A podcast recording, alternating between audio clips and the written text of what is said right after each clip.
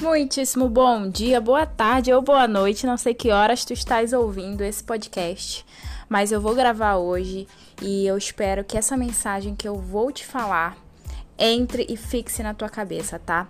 Hoje nós vamos falar sobre o auto-sabotamento constante. Eu sou uma pessoa que hoje já estou livre do sabotamento, mas antes, logo quando eu comecei a criar conteúdo aqui para internet, além do medo do julgamento, eu me sabotava muito, porque eu achava que eu não produziria um conteúdo de valor, que eu não ia conseguir agregar na vida das pessoas. É, apesar de muitas pessoas me perguntarem como eu me mudei para Londrina, porque eu vim de Santarém, no Pará, Vim morar em Londrina, aqui no Paraná, no norte paranaense, e as pessoas me perguntavam como eu conseguia, como eu trabalhava com vendas, porque na época eu vendia, né? Eu trabalhava na CLT e também vendia. E apesar das pessoas terem curiosidade em saber da minha vida, em saber como eu tinha conseguido, como eu consegui juntar dinheiro, como eu consegui viajar, como eu fiz o que eu fiz, eu achava que não era suficiente. A minha crença em mim, ela às vezes era muito alta e às vezes era muito pequena, sabe? Eu ficava nesse, nessa oscilação constante de sabotamento. Às vezes eu confiava muito em mim, às vezes eu me achava muito insignificante. E esse se achar insignificante, ele teve um processo muito doloroso de mudança, tá?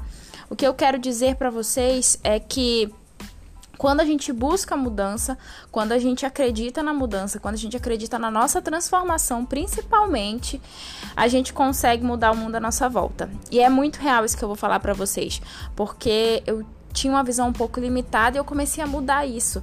É, o sabotamento constante que eu quero falar para vocês é aquele de produção, sabe? Produção de conteúdo ou até vendas. Ah, eu tô vendendo muito bem. Aí depois, quando tu vê que tu tá ali, ó, vendendo super bem, que tu tá ali, nossa, vendi dois mil reais, vendi três mil reais, vendi cinco mil reais.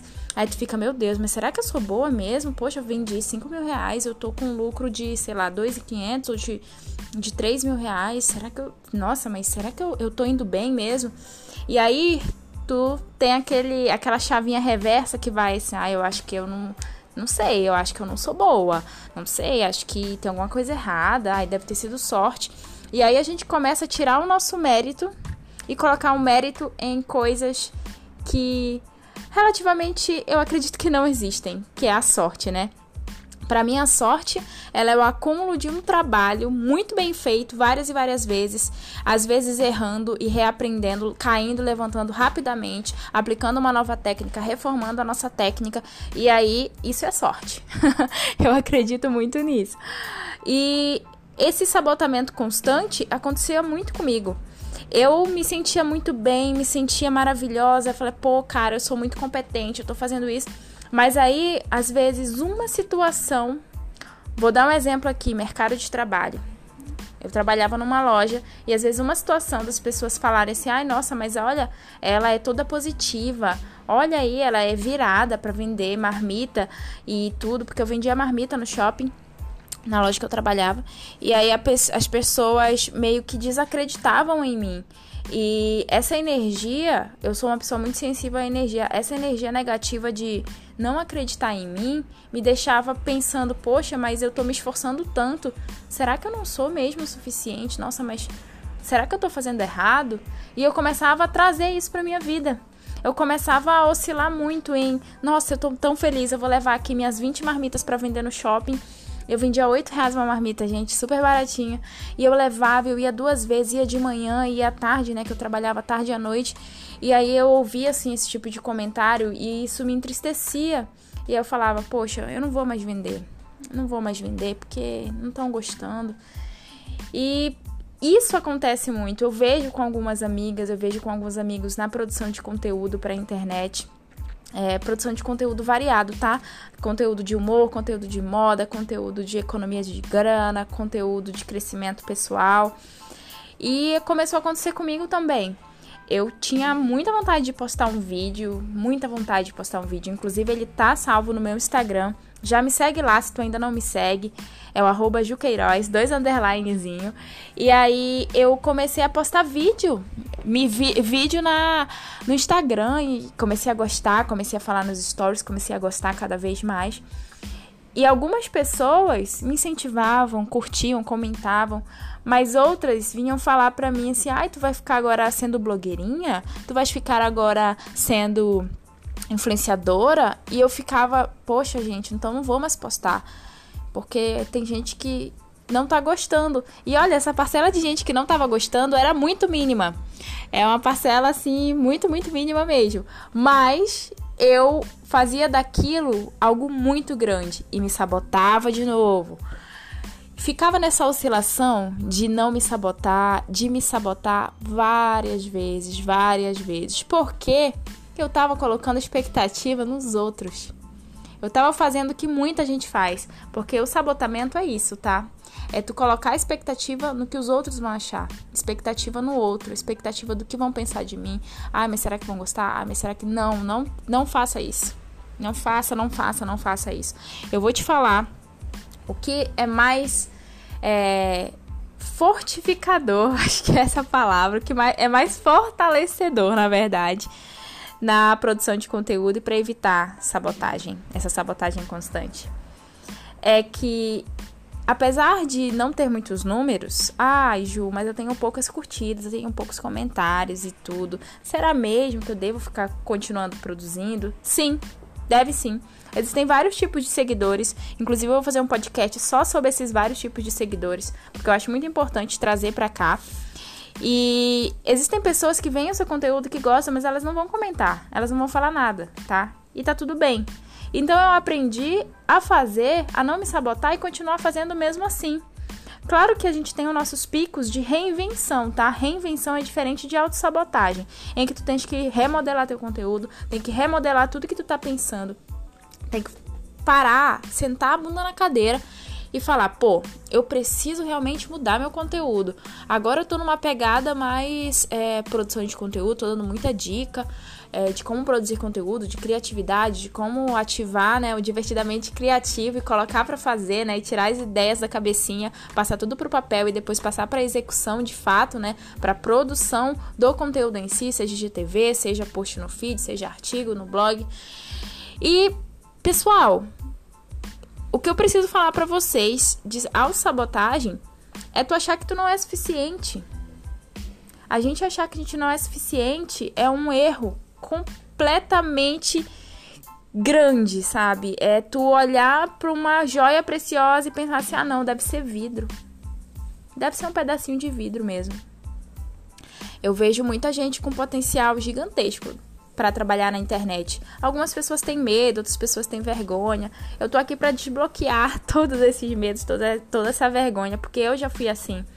Eu já tive vergonha de aparecer. Eu já achei que eu não era suficiente, que meu conteúdo não ia agregar. Mas eu sei que meu conteúdo agrega. Aí eu comecei a me transcender, sabe? Eu me vi assim como uma uma pessoa que tá ali consumindo conteúdo. Eu vou entrar aqui nesse dia, eu vou consumir o conteúdo dessa menina, vou ver se é bom. E eu entrava no meu conteúdo tendo uma visão completamente crítica. Será que esse post tá legal? Essa imagem tá legal? Ah, eu gostei dessa foto. Nossa, não gostei dessa foto, achei que não tá legal. Nossa, gostei desse, desse copy. Nossa, gostei muito desses stories. Eu comecei a me analisar mesmo. E a importância da gente saber se analisar também, tá?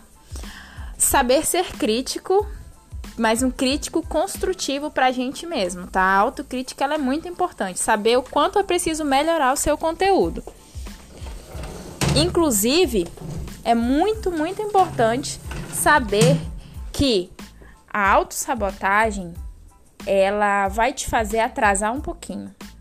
Vai fazer atrasar, poxa, eu passei uma semana sem postar nada, passei duas semanas sem postar, passei três meses, seis meses sem postar nada. Vai te atrasar. Não queira, ai, fiz autossabotagem comigo, me autossabotei parei de postar. Aí quando tu volta para rede social, tu olha ali para as pessoas consumindo conteúdo, não queira atacar essas pessoas, tá?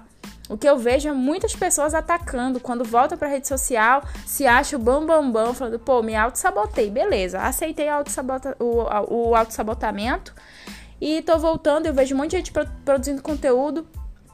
A pessoa pega acha que não é capaz de produzir um conteúdo de valor. Olha para as pessoas e começa a julgar, nossa, mas fulano tá fazendo isso, nossa, mas ciclano tá fazendo isso, olha, ciclano tá fazendo vídeo, nossa. E aí começa a entrar no ciclo de julgar as outras pessoas, de achar que as outras pessoas estão fazendo muito e que não era para estar tá fazendo tanto, porque tu julga baseado na no momento que tu tá vivendo de não ter produzido. Deu para entender essa mensagem? Tu passa a ser um julgador.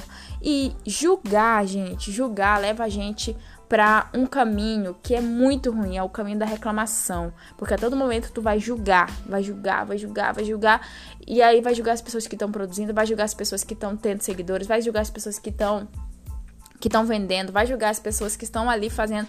E isso não tem sentido nenhum, tá? Porque as pessoas elas vão crescer. E cada um é responsável pelo seu próprio crescimento, tá? Cada um é responsável. Tu é responsável pelo teu sucesso e pelo teu não sucesso.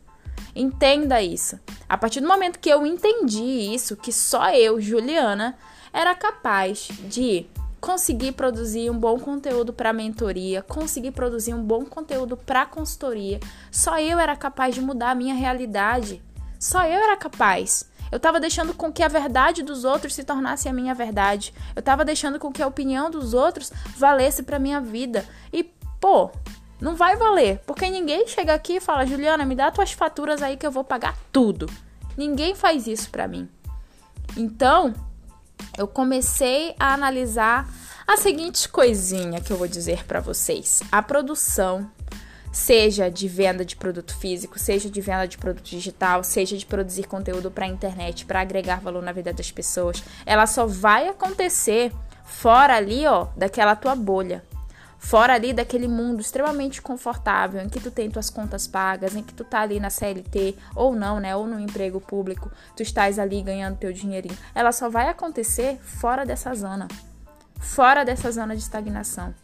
E às vezes a gente se sabota achando que a vida que a gente tem é suficiente, porque a gente está guardando todos os nossos sonhos ali dentro da gaveta. E essa é uma autossabotagem muito, muito dolorida, porque quando os anos passam e tu vê que tu não fez aquilo que tu tinha vontade, mas não teve coragem, aquilo ali vai doer, vai doer muito em ti, porque tu vai ver, pô, eu tô com 50 anos, será que eu sou capaz? Vai, vai surgir a dúvida. E mais um auto-sabotamento. Será que eu sou capaz de fazer? Égua, eu queria tanto fazer, mas eu não fiz. E agora, como é que vai ser? Já parou pra pensar o quanto isso vai doer? O autossabotamento constante, ele acontece principalmente com a gente jovem, né? Os jovens ansiosos. Eu tenho ansiedade e eu tive que tomar medicamento durante uns anos. E para mim, a ansiedade ela veio como um alerta, sabe? Um alerta de que eu preciso respirar, porque eu trabalhava tanto, tanto, tanto, tanto. Foi quando eu apaguei, tive minha primeira crise de ansiedade que eu desmaiei no estágio. E não tinha ninguém.